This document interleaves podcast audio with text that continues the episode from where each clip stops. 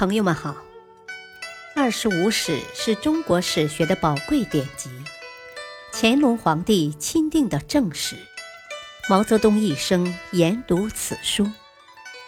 欢迎收听《二十五史》珍藏版第十部《陈书传记》第二：周文玉。侯安都一，周文玉出生公元五百零九年，卒年五百五十九年，字景德，新安寿昌人，今浙江建德西南。本姓向，名猛奴，因年幼失父，生活艰难。为义兴阳县周会收为养子。周文玉少时顽劣，能在江河中积水数里，平地跳高五六尺。至阳县后，跟随周会之侄周弘让学文习武，但他仅好骑射，无心于经籍。梁大同中，周文玉。从周会随司州刺史陈庆之击白水蛮族，周会遇害，周文玉冲锋陷阵，身受九创，以勇猛为陈庆之赏识。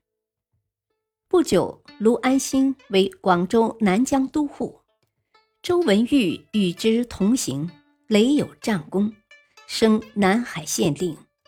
卢安兴死，又辅助妻子。卢子雄。大同七年（公元五百四十一年），交趾豪族李奔反梁，驱逐广州刺史萧咨。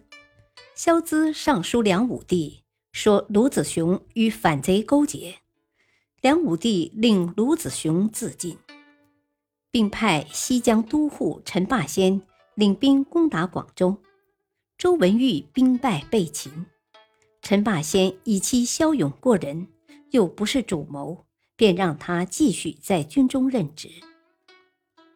侯景乱起，陈霸先集结军队欲北上征讨，周文玉领军归附，在大高口（今江西吉安南）击败了高州刺史李谦世的反叛后，充当开路先锋，在豫章。又打败了侯景将王伯坤，为梁元帝封为东迁县侯。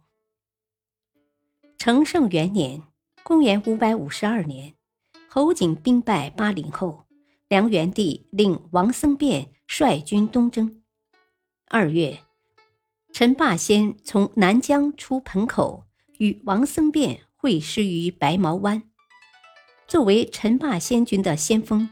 周文玉袭取了南陵、雀头（今安徽铜陵北雀头山）两个宿所，并于姑熟击败了侯子建军。侯景叛乱平定后，周文玉被封为南夷县侯。王僧辩被杀后，杜堪占据吴兴据守，吴兴太守韦载起兵响应。绍泰元年（公元五百五十五年十月），陈霸先令周文玉攻打义兴。义兴所属各县的士卒本为陈霸先的旧部，善于使用弩箭。韦载派亲兵将这些人锁在一起，监督他们用箭射击周文玉的军队，并规定十箭中不中两箭，立即处死。在弩箭的威力下，周文玉与韦载相持了数十日。后来还是陈霸先亲自领军增援，才拔除韦载的营寨，接受他的投降。义兴收复之后，周文玉又协助陈倩打败了杜堪和一向为王僧辩所信重的东扬州刺史张彪，占领了会稽。太平元年（公元五百五十六年）五月初，陈嗣辉联合北齐军队进攻建康，陈霸先令周文玉屯驻方山带（今江苏江陵南秦淮河附近），以防御北齐兵。齐军跨秦淮河修筑桥梁渡兵，夜里到达方山带。徐嗣辉则以周建切断周文玉的退路，周文玉留下一部分士卒驻守方山带，指挥余部大声鼓噪，先冲击余四辉军。周文玉乘坐一艘快船与徐部进战，并跳入对方舰中，刀劈徐四辉手下猛将鲍烹。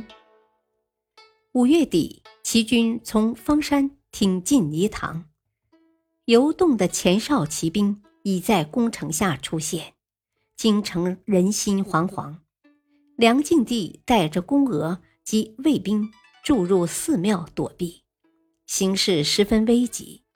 为集中兵力，周文玉率军与陈霸先会合，将要与齐军决战时，风刮得甚急。陈霸先说。